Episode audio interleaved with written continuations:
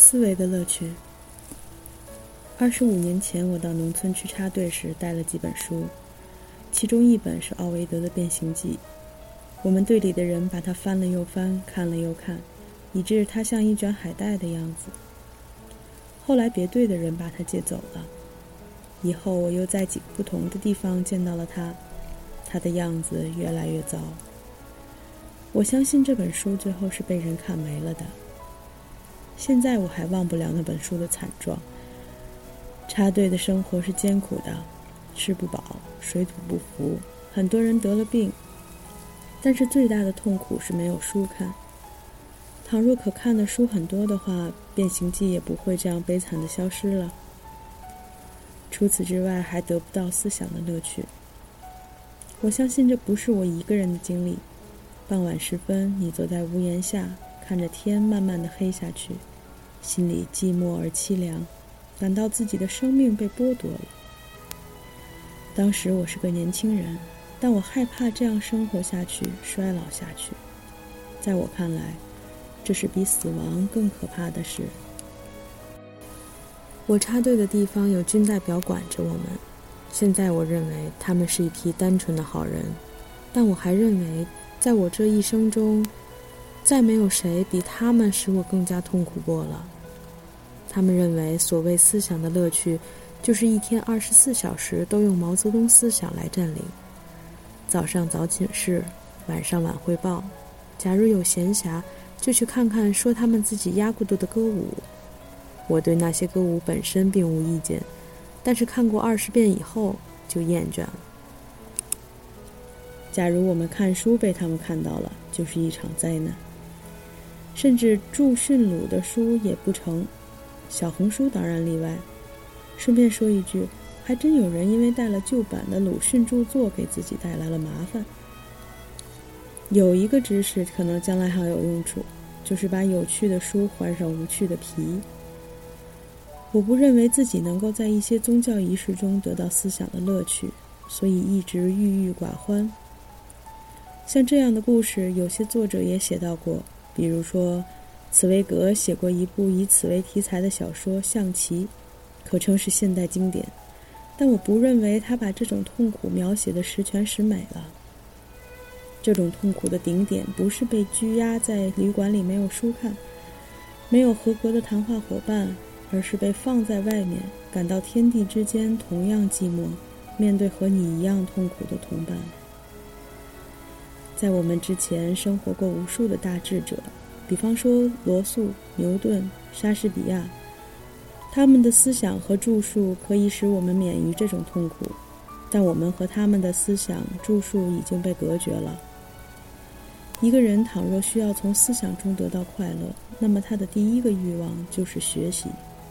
我承认，我在抵御这种痛苦方面的确是不够坚强，但我绝不是最差的一个。举例言之，罗素先生在五岁时感到寂寞而凄凉，就想到：假如我能活到七十岁，那么我这不幸的一生才度过了十四分之一。但是等他稍大一点，接触到智者的思想的火花，就改变了想法。假设他被派去插队，很可能就要自杀了。谈到思想的乐趣，我就想到了我父亲的遭遇。我父亲是一位哲学教授。在五六十年代从事思维史的研究，在老年时，他告诉我自己一生的学术经历就如一部恐怖电影。每当他企图立论时，总要在大一统的官方思想体系里找自己的位置，就如一只老母鸡要在一个大搬家的宅院里找地方孵蛋一样。结果，他虽然热爱科学，而且很努力，在一生中却没有得到思维的乐趣，只收获了无数的恐慌。他一生的探索只剩下了一些断壁残垣。收到一本名为《逻辑探索》的书里，在他身后出版。众所周知，他那一辈的学人一辈子能留下一本书就不错。这正是因为在那些年代，有人想把中国人的思想搞得彻底无味。我们这个国家里，只有很少的人觉得思想会有乐趣，却有很多的人感受过思想带来的恐慌。所以现在还有很多人认为，思想的味道就该是这样的。文化革命之后，我读到了徐迟先生写哥德巴赫猜想的报告文学，那篇文章写得很浪漫。一个人写自己不懂得的事，就容易这样浪漫。我个人认为，对于一个学者来说，能够与同行交流是一种起码的乐趣。陈景润先生一个人在小房子里正数学题时，很需要有些国外的数学期刊可看，还需要有机会和数学界的同仁谈谈。但他没有，所以他未必是幸福的。当然，他比没定理可证的人要快活。把一个定理证了十几年，就算证出时有绝大的乐趣，也不能平衡。但是在寂寞里枯坐，就更加难熬。假如插队时，我懂得数论，必然会有陈先生的举动，而且就是最后什么也挣不出，也不后悔。但那个故事肯定比徐先生作品里描写的悲惨。然而，某个人被剥夺了学习、交流、建树这三种快乐，仍然不能得到我最大的同情。这种同情，我为那些被剥夺了有趣的人保留着。文化革命以后，我还读到了阿城先生写知青下棋的小说。这篇小说写的也很浪漫。我这辈子下过的棋，有五分之四是在插队时下的。同时，我也从一个相当不错的棋手变成了一个无可救药的庸手。现在把下棋和插队两个词拉到一起，就能引起我生理上的反感，因为没事干而下棋，性质和手淫差不太多。我绝不肯把这样无聊的事写进小说里。假如一个人每天吃一样的饭，干一样的活儿，再加上把八个样板戏翻过来倒过去的看。看到听了上句知道下句的程度，就值得我最大的同情。我最赞成罗素先生的一句话：“须知参差多态乃是幸福的本源。”大多数的参差多态都是敏于思索的人创造出来的。当然，我知道有些人不赞成我们的意见，他们必然认为单一机械乃是幸福的本源。老子说：“要让大家虚其心而实其腹。”我听了就不是很喜欢。汉儒罢黜百家，独尊儒术，在我看来是个很卑鄙的行为。摩尔爵士设想了一个细节完备的乌托邦，但我像罗素先生一样，绝不肯到其中去生活。在这个名单的末尾是一些善良的军代表，他们想把一切从我头脑中驱逐出去，只剩一本二百七十页的小红书。在生活的其他方面，某种程度的单调机械是必须忍受的，但是思想绝不能包括在内。胡思乱想并不有趣，有趣是有道理而且新奇。在我们生活的这个世界上，最大的不幸就是有些人完全拒绝新奇。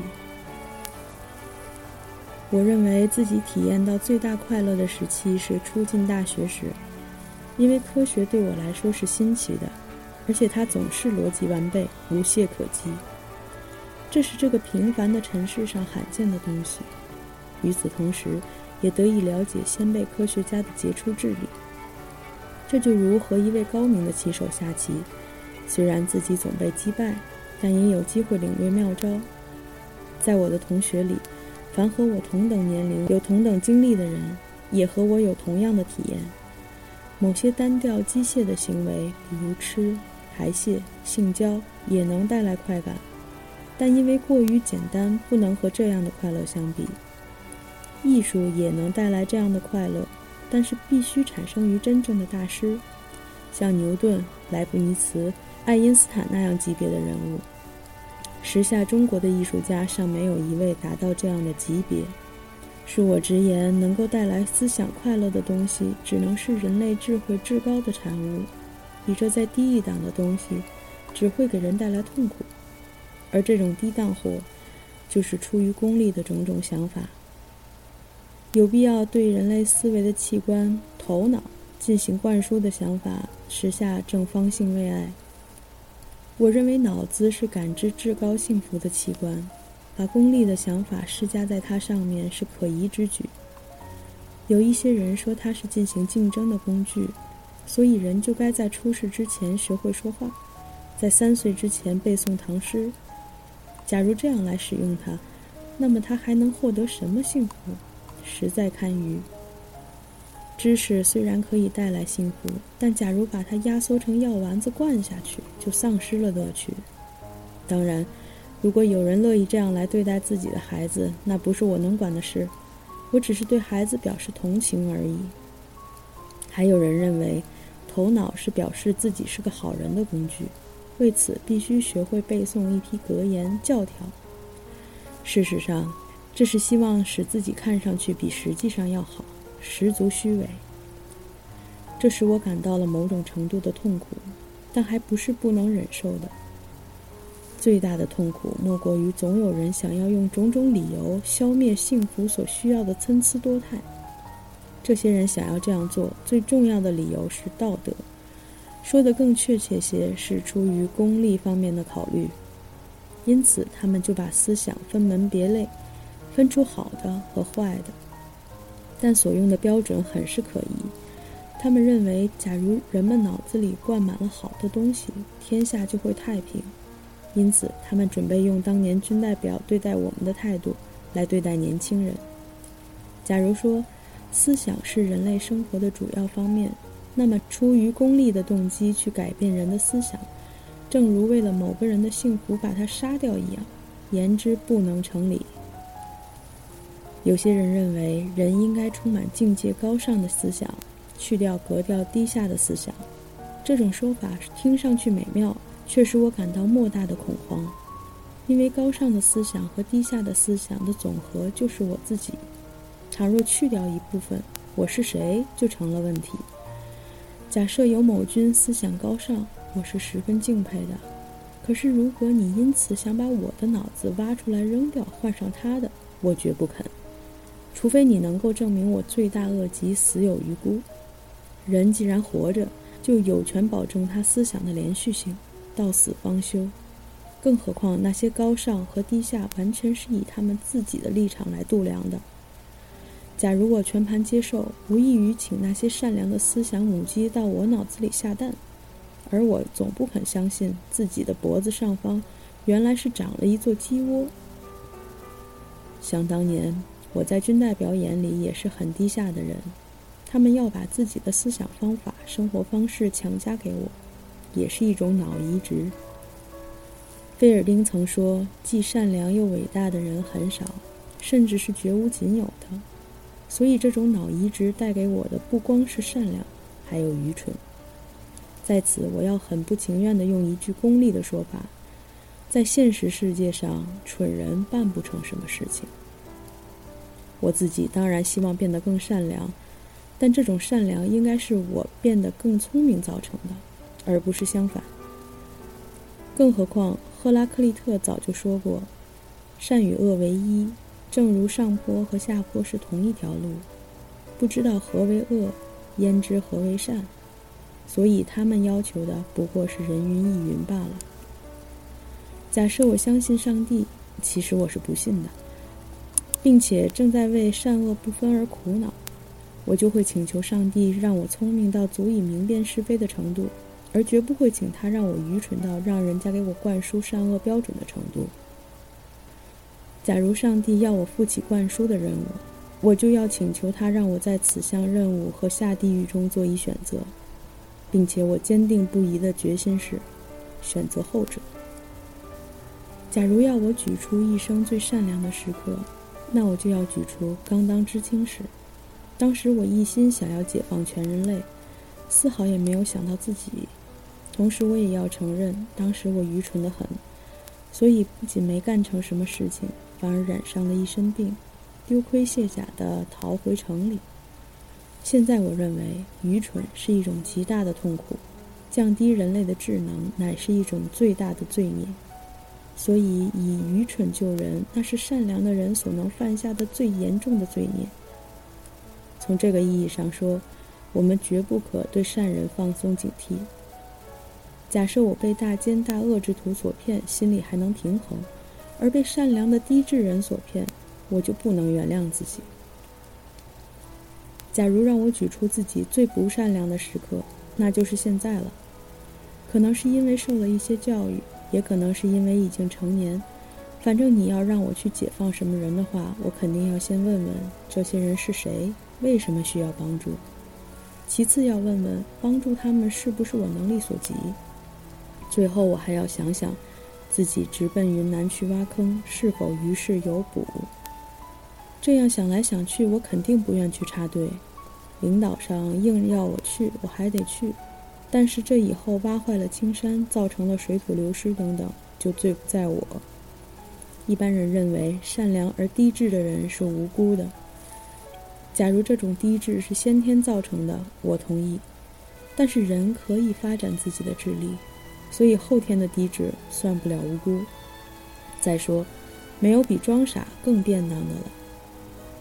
当然，这结论绝不是说当年那些军代表是些装傻的奸邪之辈。我至今相信他们是好人。我的结论是。假设善恶是可以判断的，那么明辨是非的前提就是发展智力，增广知识。然而，你劝一位自以为已经明辨是非的人发展智力、增广见识，他总会觉得你让他舍近求远，不仅不肯，还会心生怨恨。我不愿为这样的小事去得罪人。我现在当然有自己的善恶标准。而且我现在并不比别人表现的坏。我认为，低智、偏执、思想贫乏是最大的邪恶。按这个标准，别人说我最善良，就是我最邪恶时；别人说我最邪恶，就是我最善良时。当然，我不想把这个标准推荐给别人，但我认为，聪明、达观、多知的人，比之别样的人更堪信任。基于这种信念。我认为我们国家在废除百家、独尊儒术之后，就丧失了很多机会。我们这个民族总是有很多的理由封锁知识、钳制思想、灌输善良，因此有很多才智之士在一生中丧失了学习、交流、建树的机会，没有得到思想的乐趣就死掉了。想到我父亲就是其中的一个，我就心中黯然。想到此类人士的总和有恒河沙数之多，我就趋向于悲观。此种悲剧的起因，当然是现实世界里存在的种种问题。伟大的人物总认为，假设这世界上所有的人都像他期望的那样善良，更确切地说，都像他期望的那样思想，思无邪或者狠斗私自一闪念，世界就可以得救。提倡这种说法的人本身就是无邪或者无私的，他们当然不知邪和私是什么，故此这些要求就是我没有的东西，你也不要有。无数人的才智就此被扼杀了。考虑到那恒河沙数才智之士的总和是一种难以想象的庞大资源，这种想法就是打算把整个大海装入一个瓶子之中。我所看到的事实是。这种想法一直在实行中，也就是说，对于现实世界的问题，从愚蠢的方面找办法。据此，我认为我们国家自汉代以后一直在进行思想上的大屠杀，而我能够这样想，只说明我是幸存者之一。除了对此表示悲伤之外，我想不到别的了。我虽然已活到了不惑之年，但还常常为一件事感到疑惑。为什么有很多人总是这样的仇恨兴起，仇恨有趣？古人曾说：“天不生仲尼，万古长如夜。”但我有相反的想法。假设历史上曾有一位大智者，一下发现了一切新奇，一切有趣，发现了终极真理，根绝了一切发现的可能性，我就情愿到该智者以前的年代去生活。这是因为，假如这种终极真理已经被发现，人类所能做的事就只剩下了依据这种真理来做价值判断。从汉代以后到近代，中国人就是这么生活的。我对这样的生活一点都不喜欢。我认为，在人类的一切智能活动里，没有比做价值判断更简单的事了。假如你是只公兔子，就有做出价值判断的能力。大灰狼坏。母兔子好，然而兔子就不知道九九表。此种事实说明，一些缺乏其他能力的人，为什么特别热爱价值的领域。倘若对自己做价值判断，还要付出一些代价；对别人做价值判断，那就太简单、太舒服了。讲出这样粗暴的话来，我的确感到惭愧，但我并不感到抱歉，因为这种人事带给我们的痛苦实在太多了。在一切价值判断之中，最坏的一种是想得太多、太深奥，超过了某些人的理解程度，是一种罪恶。我们在体验思想的快乐时，并没有伤害到任何人。不幸的是，总有人觉得自己受了伤害。诚然，这种快乐不是每一个人都能体验到的，但我们不该对此负责任。我看不出有什么理由要取消这种快乐。除非把卑鄙的嫉妒计算在内。这世界上有人喜欢丰富，有人喜欢单纯。我未见过喜欢丰富的人妒恨、伤害喜欢单纯的人。我见到的情形总是相反。假如我对科学和艺术稍有所知的话，他们是源于思想乐趣的浩浩江河。虽然惠及一切人，但这江河绝不是如某些人所想象的那样，为他们而流。正如以思想为乐趣的人不是为他们而生一样，对于一位知识分子来说，成为思维的精英比成为道德精英更为重要。人当然有不思索、把自己变得愚笨的自由。对于这一点，我是一点意见都没有的。问题在于，思索和把自己变聪明的自由到底该不该有？喜欢前一种自由的人认为。过于复杂的思想会使人头脑混乱，这说上去似乎有些道理。假如你把深山里一位质朴的农民请到城市的化工厂里，他也会因复杂的管道感到头晕。然而，这不能成为取消化学工业的理由。所以，质朴的人们假如能把自己理解不了的事情看作是与己无关的事，那就好。假如现在我周围的世界又充满了文革时的军代表和道德教师，只能使我惊，不能使我惧，因为我已经活到了四十二岁。我在大学里遇到了把知识当作幸福来传播的数学教师，他使学习数学变成了一种乐趣。我遇到了启迪我智慧的人，我有幸读到了我想看的书，这个书单很是庞杂。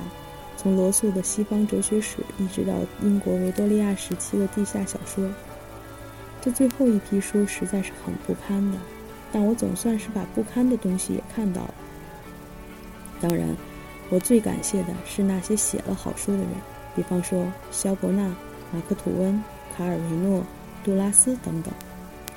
但对那些写了坏书的人也不怨恨。我自己也写了几本书。虽然还没来得及与大陆读者见面，但总算获得了一点创作的快乐。这些微不足道的幸福，就能使我感到在一生中稍有所得，比我父亲幸福，比那些将在思想真空里煎熬一世的年轻人幸福。作为一个有过幸福和痛苦两种经历的人，我期望下一代人能在思想方面有些空间来感到幸福。而且这种空间比给我的大得多，而这些呼吁当然是对那些立志要当军代表和道德教师的人而发的。